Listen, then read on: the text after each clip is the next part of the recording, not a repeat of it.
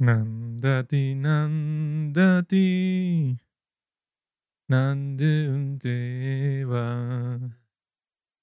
Nandati. Bienvenidos a este nuevo capítulo de Los Padres del Cine, en donde vamos a conversar sobre una película que vimos el día de ayer en Netflix, eh, que se llama Madres Paralelas. Sale Penélope Cruz y la hizo un tipo que se llama Pedro Almodóvar. Que el tipo, bueno, es tremendo gay. Creo que estás equivocado, Juanqui. Se llama Parallel Mothers y la dirigió Pedro Es Almodovar. uno de los gays más famosos de todo el mundo. O sea, tantos gays famosos que existen, él es uno de los más famosos. Porque hace muchas películas buenas. Yo he visto casi todas sus películas. ¿Por qué? Porque yo también soy homosexual. Y los homosexuales tenemos que estar todos juntos. Pues si no, la gente así, los cis, que son los más asquerosos del mundo y que hay que matarlos a todos, como dijo Cartman, nos destruirían a todos. Yo creo en la inferioridad genética del hombre blanco cisgénero y heterosexual. Yo creo que todos los heterosexuales son una basura, pues. Nosotros los homosexuales tenemos que, uh, ¿sabes? Derrocarlos de todas las instituciones de poder y llegar nosotros al poder y no tener hijos y que toda la humanidad perezca. Esta película, Madres Paralelas, yo creo que estuvo muy chévere. Es una película que salió en el 2021 y bueno, Penélope, mi amiga, estuvo para los Oscars y no ganó. Ganó una mujer blanca, ¿no? Qué sorpresa, los Oscars. Wow, o sea, ¿quién se lo esperaba? un grupo de hombres blancos dándole el premio a mejor actriz a una mujer blanca. ¡Wow! Uy. Me daría risa a alguien que nunca ha escuchado el podcast y se mete en este episodio y que, verga, estos tipos son, bueno, Te explico, amigo. super woke. Si tú juegas todos los lados de una partida de ajedrez, tú puedes perder. No, ¿verdad? Tú mueves las piezas blancas y las negras. Nunca pierdes. Solamente de un lado, Juanqui. Hacia adelante. Esta película yo creo que está muy cool porque tiene ese mismo estilo que tienen todas las de mi gran amigo Pedro Almodóvar, que es el estilo de la novela, así tipo latinoamericana, que todas las historias son lo más dramáticas del mundo entero. Y al mismo tiempo, él tiene como que una combinación entre un estilo bastante teatral, se puede decir, pero él también le gusta eso, pues experimentar con todo lo cinematográfico, porque no es así tipo Woody Allen, que él sí, bueno, casi que todas sus películas son obras de teatro que las puedes grabar, pero también las podrías ver en el teatro y sería algo bastante parecido. Pero en el caso de este tipo, él sí juega más que sí con los colores, juega con la tensión, juega así. Bueno, el soundtrack de esta película me pareció muy bueno porque te mantiene en ese ánimo así de thriller desde el principio, porque yo creo que tú podrías tener un ánimo muy distinto si no estuviera esa música o si no hubiera música, fuera un ánimo a toda la, pe- a la película muy distinto. Pero con eso que te pone así, que es tipo las de Hitchcock. Hitchcock, pues las de. ¿Cómo se llama esta? Vértigo. Que es así que te mantienen con esos violincitos de fondo durante toda la película. Así la situación no parezca muy rara ni nada. Cuando tú le pones ese fondo musical, sí pareciera y que, ah, mira, aquí o esto ya es raro, o la situación ya es extraña, o está por pasar algo extraño. Entonces te ponen esa atmósfera durante toda la película, que dura dos horas. Que, disculpa, esa es la música característica de suspenso en toda la historia del cine. Que, bueno, Bernard Herrmann era el que le hacía la música a Hitchcock y esa después trabajó que sí con otros directores y tal, pero fue justamente ese sonido el que está marcado como que, bueno, película de suspenso, aquí está pasando algo, te da como esa cue, por así decirlo, que hay otra película que también lo hace, solo para resaltarlo aquí, que se me acaba de ocurrir, que es la de Under the Silver Lake, Ah, que también como que utiliza la misma música.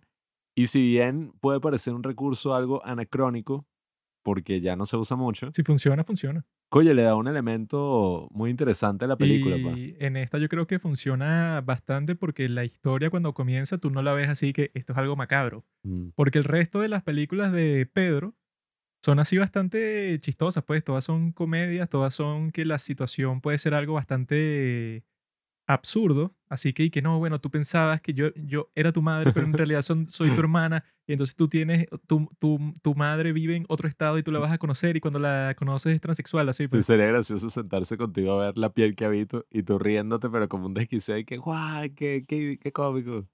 Son así, eso, de un Pero buen sí, sí, ánimo, un es buen verdad. mood. Si suena así, ajá. Eh, pero esta sí tiene como que ya un tono más oscuro desde el principio y un tono así que, bueno, que a mí me sor- sorprendió que cu- cuando empieza ya es con un ritmo que, ah, mira, esta Ujú. tipa tuvo sexo con este tipo y ya que si la próxima escena ya tiene nueve meses de embarazada, está a punto de dar a luz y entonces tú estás viendo la historia así como que en turbo de velocidad, pero al mismo tiempo hay un montón de flashbacks en donde te van explicando la cosa y se va aclarando. Y yo tengo como que una teoría de cuál es la metáfora principal de la película y tal, pero bueno, Pablo, tú primero di qué te pareció y no hay que resumir ni, ni nada de la historia, sino decir que bueno, que está lleno de spoiler porque hablar sobre esta película sin spoiler es casi imposible porque lo más importante de todo, pues, o sea, casi que cada 15 minutos hay que hacer un nuevo plot twist. Entonces, si tú vas a hablar de esto sin spoiler, no sé ni de qué vas a hablar porque eso, pa- para que tú te metas en realidad en la profundidad de la película, tiene que ser así, pues. No, y además es una película muy accesible porque está en Netflix y eso pues no es una cosa así artística toda loca ahí que estamos hablando, sino que Sí, que, cualquiera no, la puede ver. no es que si tipo Drive My Car, que dura que si tres horas y media, y es y que no, bueno, como el teatro en distintos lenguajes, o sea, ya es como que algo así que bueno, que no sé ni quién lo va a ver, pero esta sí la puede ver un montón de gente. Bueno, yo quería empezar resaltando eso que tú dices de el corte, eso de que de repente cortan de una escena a otra y no aparece el cartelito y que ocho meses más tarde, sino que simplemente nada, ya aparece y la película va a ese ritmo porque ese elemento en particular es uno que siempre me ha interesado. A mí me gustaría cuando haga una película utilizar algún elemento o jugar con un elemento así, porque yo vi una película que también les recomiendo, que tú no la has visto, Juanqui. No vean películas francesas nunca, y menos las que recomienda Pablo, pues son peor todavía. Se llama Anousemus. Eh, ese también, el director este es Sean Baker, el que hizo, ¿cómo es que se llama?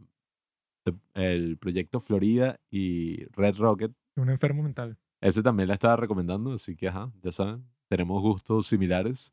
Pero esa película que se llama eso, pues, A Nuestros Amores, de Maurice Pialat, es una película de los 80, es sobre una niña, bueno, no, como una adolescente así de 17, 18 años descubriendo su sexualidad. sea, no es ninguna niña. y bueno, seguramente a ti te gusta Joaquín, ¿verdad? Eh, eh, Probablemente.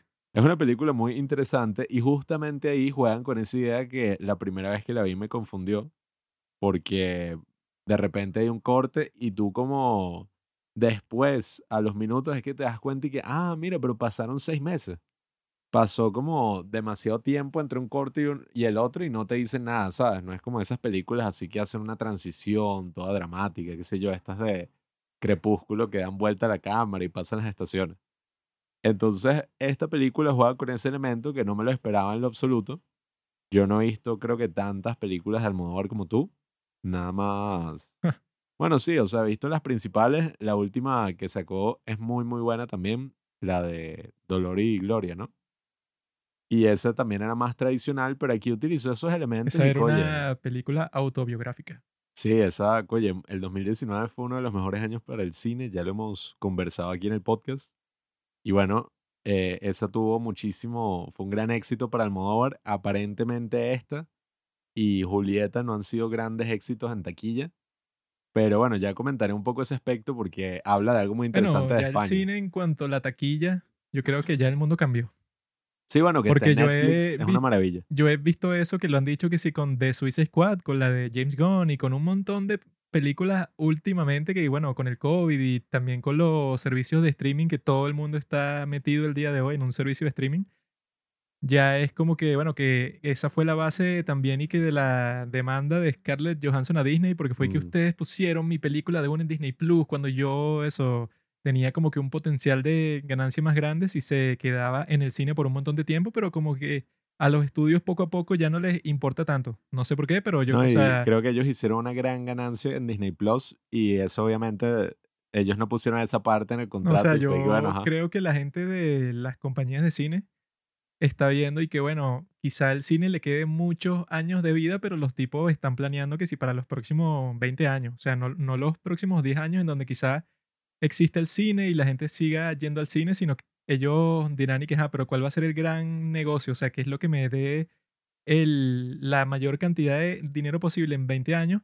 No va a ser el cine, porque ya eso pues con la tecnología y todas las cosas que van saliendo ya en 20 años, ni sé quién va a ir al cine, bueno, seguramente viene otra pandemia y viene otra guerra, no sé, o sea, ya eso yo creo que no es muy, eh, que no tiene mucho potencial de ganancia.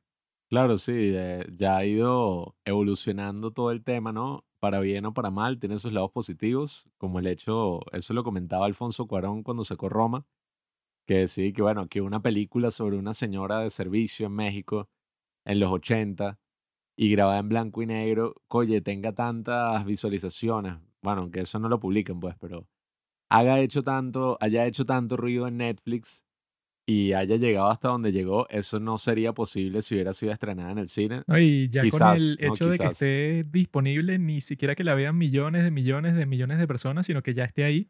Mm, Que él dice que si yo hubiera hecho una película como esta en los años 80, esto ah, lo hubieran pasado como en cinco cines en una calle de México, no sé, como tres veces. Sí, sí, bueno, claro, Alfonso Cuarón es un gran director. Yo creo que yo vería cualquier cosa que él saque de ahora en Porque tú eres adelante, un simp, pero él está hablando del pueblo, el pueblo que trabaja. también tiene sus lados negativos con todo esto de que, ajá, la misma Roma, yo la vi en mi... yo- nosotros la vimos tres veces en el cine. Después la vimos en nuestra casa y la experiencia fue totalmente distinta. Yo me acuerdo que incluso teniendo un buen televisor, había muchísimos detalles que se perdían de vista, Fue totalmente distinta, pero la pregunta es, ¿fue mejor? Ah, Nada. Fue lo mismo que yo le dije a mi ex esposa cuando tuve todas son la mi misma nueva novia. porquería. Mm, No, o sea, todo tiene sus pros y sus contras. Sí, Verla en sí, el cine tiene sus pros y sus contras. Verla en la casa también. Quizá en la casa, depende de la película, puedes tener una experiencia más íntima. Sobre todo si, no Ujú. sé, ponte que fuiste a ver una película de terror a las 3 de la tarde un sábado. Entonces, bueno, son que si puros niños de bachillerato y que, "Mi, no, mira, la película la mató. No, y, y bueno, y no se puede negar que tienes acceso a todas las películas que te dé la gana. Pues uno habla y que no, Puedes ver cine. la película desnudo, puedes hacer lo que Mm, quieras. Si yo quisiera ver una película en particular y tendría que esperar a que la pasen en el cine, ay, quiero ver, no sé, la que hablamos en el podcast anterior, Come and See. Voy a esperar a que la pasen en el cine, imposible. O lo que hacía uno antes, que, que no es que la pasen en el cine, es que HBO la compra y la transmite. no, Que era como seis meses después y que sí. Sí, ay, la pasaron en Disney Channel. pasa- hace cinco Mm, años que se estrenó. bueno. Pero bueno, nada, volviendo a la película, me parece muy interesante toda la trama. me parece muy interesante cómo está hecha la trama, porque mientras la veíamos, estábamos y que va a pasar esto, o va a pasar lo otro. Estábamos suponiendo y no pensábamos, igual, un poco inocentes nosotros, conociendo el cine de Almodóvar, que se iba a llegar a una relación entre las protagonistas o que algunas líneas se iban a, a cruzar, Yo predije todo lo que pasó. No, tú te equivocaste. Este está ahí que... No, la adolescente, pues, la que ya La adulta, eh, ella fue la que mató al niño. O fue la mamá. Bueno, eso sigue bajo sospecha, amigo. Nah. Eso nunca se determinó. Yo, yo soy policía. Yo en- Mm, entré a la escena para determinar si en realidad fue mm. muerte súbita. Bueno, pero en esos aspectos sí se rompen como que muchas barreras.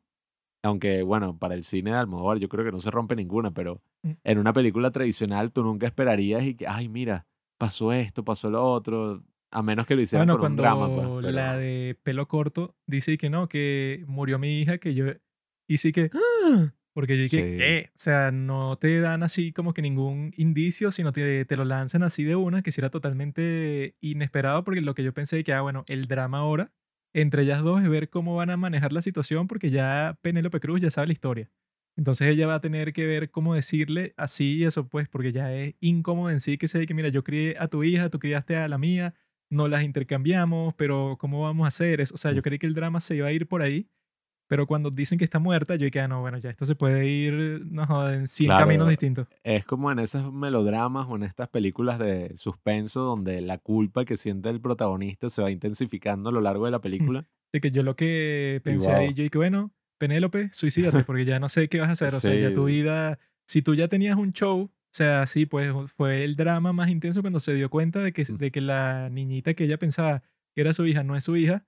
Ahora cuando se da cuenta que la que ella sabe que si era su hija se murió, yo dije, ah, no, bueno, o sea, ya esto es demasiado fuerte. sí, era inevitable que se llegara a un punto de inflexión como llega en la película. También eh, todas, o sea, en verdad todas las escenas estuvieron muy bien hechas y, mm, oye, hasta esa revelación donde te das cuenta que la hija de, de esta muchacha se concibió bajo condiciones, bueno, terribles, condiciones de abuso, una Una historia, triple wow. violación. cuando tú ves esas cosas, tú dices y que, wow, o sea, esta película no tiene miedo de entrar en ningún sitio. Y así es el cine de Almodóvar. Almodóvar es uno de los directores más así transgresores socialmente hablando, de la piel que habito, ¿cómo que se llama? La sí es de los tipos que no le importa nada, que él te va a poner Sí. cualquier cosa en pantalla y no le importa. Esta en la que empieza que el, el tipo está viendo unas escenas violentas en la televisión y se está masturbando.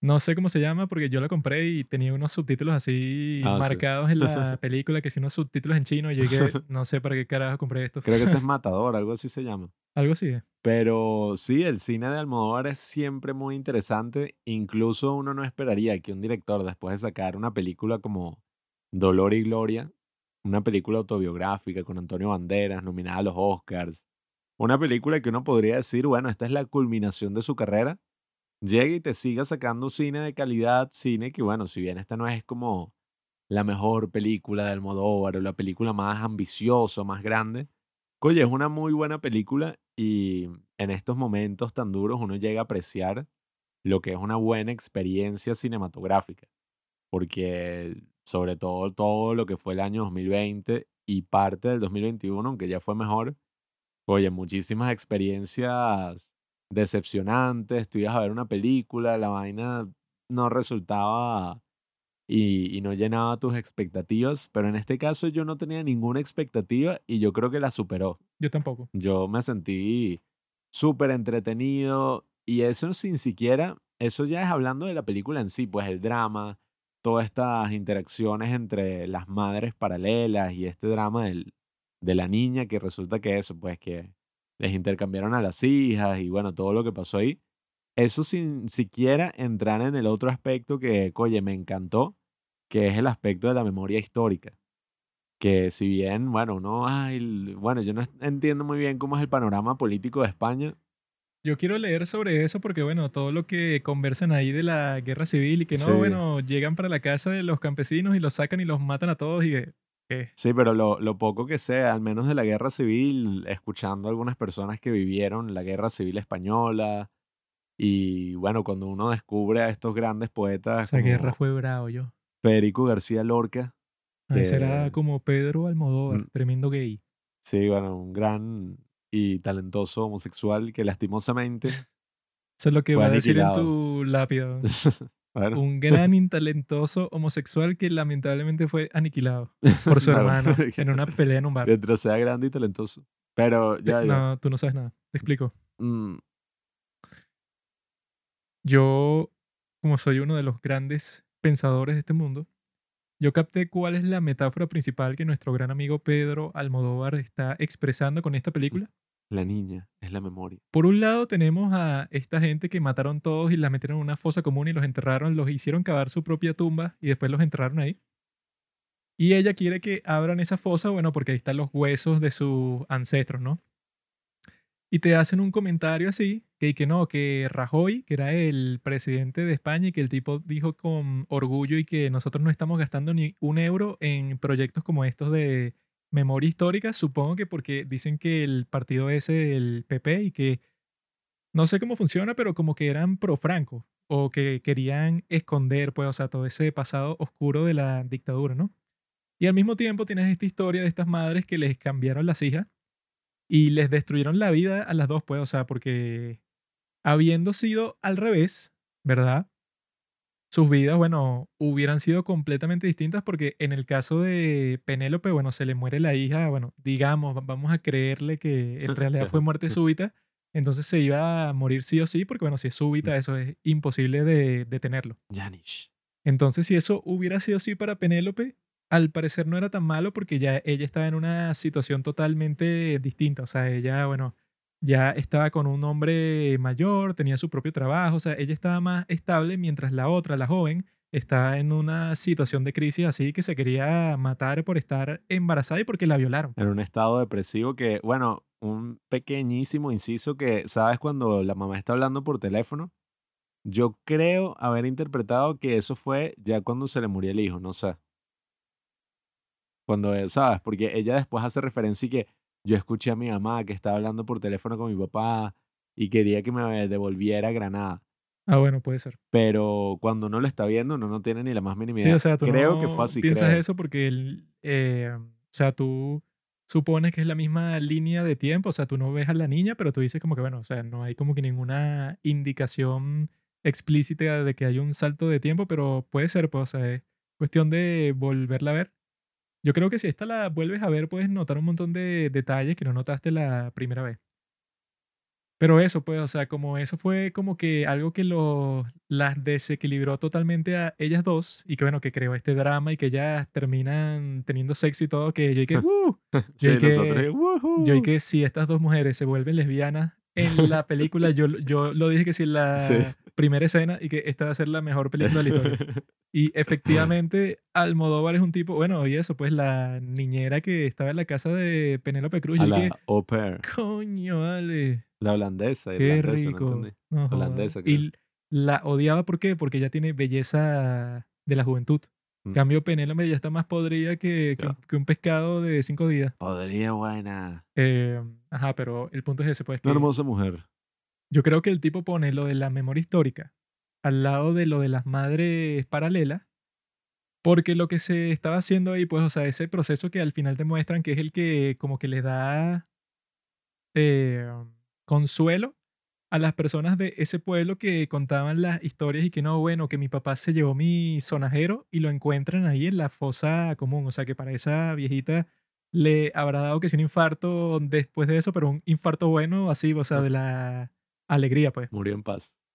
Entonces, eso, bueno, sí, puede ser como que un gran consuelo, ¿no? Entonces yo creo que te lo ponen al lado de la otra situación como que para mostrarte así y que mira, si tú le quitas eso a una persona, ¿verdad? Como que la, la historia emocional de su familia, no solo de sus ancestros, sino de, los, su- de sus hijos, ¿no?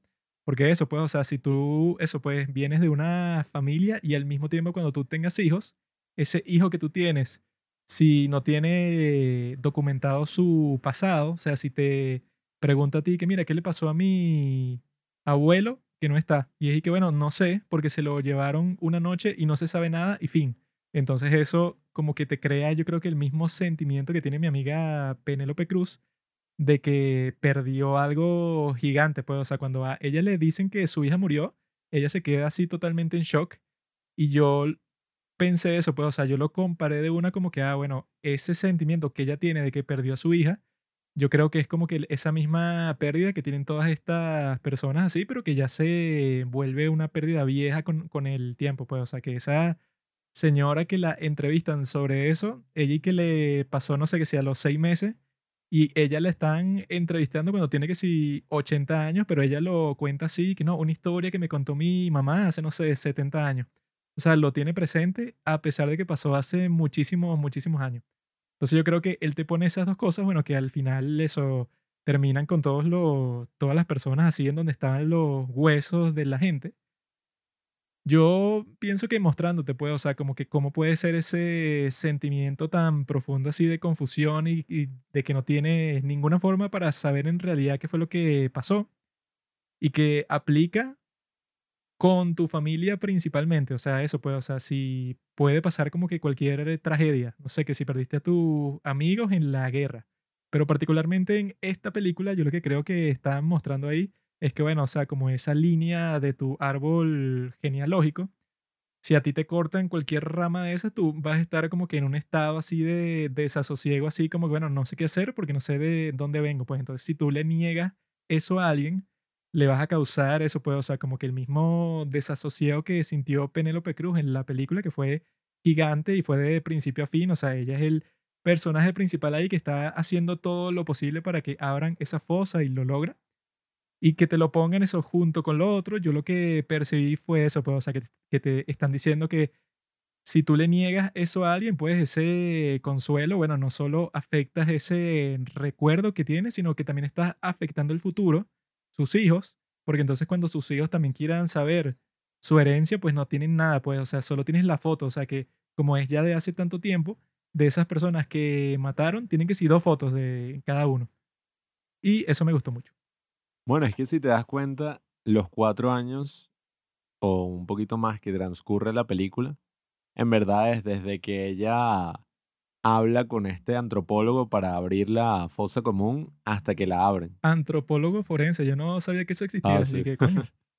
En verdad, la película trata sobre eso y toda la trama que ocurre, pues, que es súper potente y todo este melodrama, transcurre en ese tiempo entre que ella busca abrir la fosa y cuando finalmente la abren. Entonces, oye, es muy interesante ponerse a analizar la película porque si te das cuenta, ella en un momento dice que va a seguir la tradición de su familia de ser madres solteras. Y habla de este cuento de su mamá que le puso Janis por Janis Joplin y murió de una sobredosis cuando ella tenía como seis años, creo. Y al final de la película, ella está ahora esperando un bebé, está tres meses, tiene tres meses de embarazo y supongo que ahora está con el otro.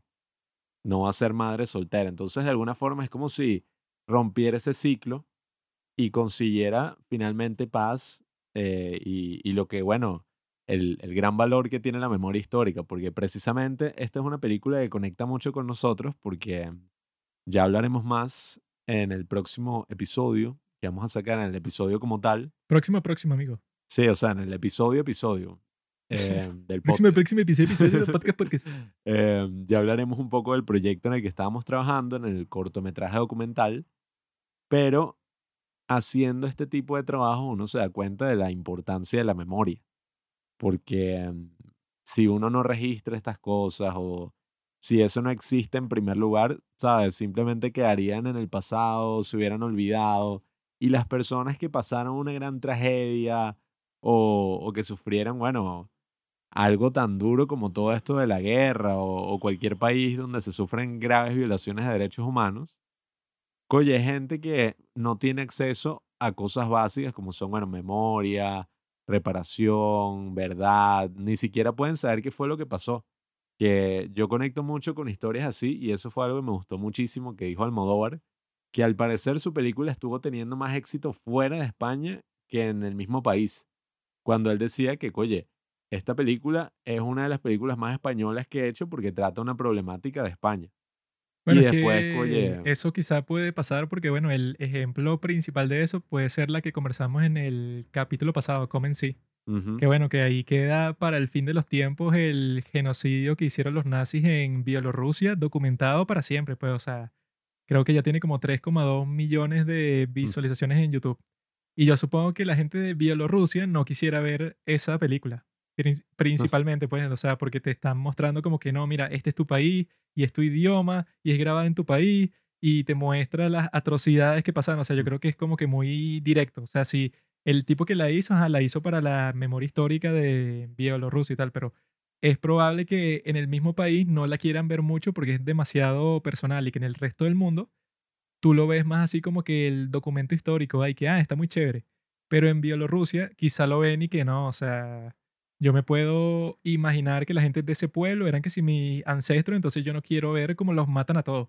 Bueno, yo creo que mm, me gustó mucho también la frase que dijo Almodóvar porque dice que si te pones a ver, todos los países tienen sus fosas, todos los países tienen su pasado difícil donde también enterraron gente, hicieron sus Venezuela no. Venezuela se mantiene en el mundo como una joya brillante que nunca ha hecho así una cosa así fea, pues así Bueno, eso es lo interesante de todos los países. En la misma España, que mm, cuando la Se la dan visitamos, de muy civilizados, ¿no? sí, Ay, bueno, mira, ay, mira, mira mi nosotros, callecita toda limpia. Ay, mira, esto cuesta ujú, 5 euros, uy. eh, Pero no joda, hace 40 años, mira tú, periodista, no torturado, preso, asesinado, violado, eh, etcétera. uno particularmente en estos países de Latinoamérica, donde oyó muchísima gente de, de estas guerras en Europa en el siglo XX, ha escuchado todos esos relatos y gente cuya vida, bueno, se vio completamente devastada hasta el punto de que yo recuerdo muchas personas que, creo que era un profesor de teatro que ella, eh, la mamá de él, perdón, le decía como que, no, los españoles son unos monstruos y los españoles son unos salvajes. ¿De verdad? Y no, pero es que yo creo que es A eso en mí me todos los caen mal los países. españoles. Los españoles cuando te hablan, te escupen así. Y Yes. entonces cuando te ven así, te hablan así con su Mm, castellano, mm. así como si fuera mejor que tú, cuando suena de la mierda. Yo creo que es eso, que en todos los países hay fosas comunes, en todos los países hay una herida semiabierta, una herida histórica. Y Está sonando medio comunista. No, bueno, es que si te pones a ver todos los grandes países, o sea, hasta en la misma Estados Unidos, todas estas naciones tienen un pasado, oye, That's construido fake news. The United States doesn't have eh, anything en that. sangre, pues. Mira Estados Unidos con la esclavitud, todos nuestros países, y eh, incluso recientemente, pues, dictaduras militares, Te explico, feas. Pablo. En Estados Unidos los negros preferían ser esclavos. Ellos les dieron la opción muchas veces de ser libres, pero ellos dijeron, no, maestro, yo quiero ser su esclavo. No les tenían que dar ninguna opción, en primer lugar. Ellos lo querían, ellos lo querían, ellos la pasaban mejor así. Uh, Pero bueno, amigos, yo creo que con ese lindo outro, ese lin- lindo final, ya pueden entender qué era lo que pensábamos nosotros sobre esta película. El, el comentario que tampoco va a ser tan largo porque, bueno, Más largo que la película. esta película tiene tantas cosas así que se puede volver a ver y tiene un montón de detalles que seguro nos perdimos porque, bueno, uno tiene que ver las películas varias veces y en realidad quiere captar todas las cosas que tiene, ¿no? Y que, ay, ya, ya la vi. Y bueno, La idea de que una película debe ser vista una sola vez parte de nuestra concepción de cine como entretenimiento y no de cine como arte. Stanley Kubrick. el enfermo dice eso todos los días. Siempre cuando estamos comiendo, de repente saca la frase así y que lo que tiene que ver, güey. Una frase de Stanley Kubrick que leí en Instagram. Pero siempre lo dicen. Bueno, amigos, quería decir otra cosa, pero se me olvidó. Así que Ajá. les deseo buena suerte, una buena Semana Santa y que viva la resurrección de nuestro Señor Jesucristo en los cielos, en la tierra y en todos los campos y mares. Gracias por escuchar Los Padres del Cine. Síguenos en Instagram para enterarte de los nuevos capítulos que iremos publicando. Si nos escuchas por Spotify o por Apple Podcast y piensas que este podcast vale 5 estrellas, califícanos. Si no, mejor escríbelo en tu diario.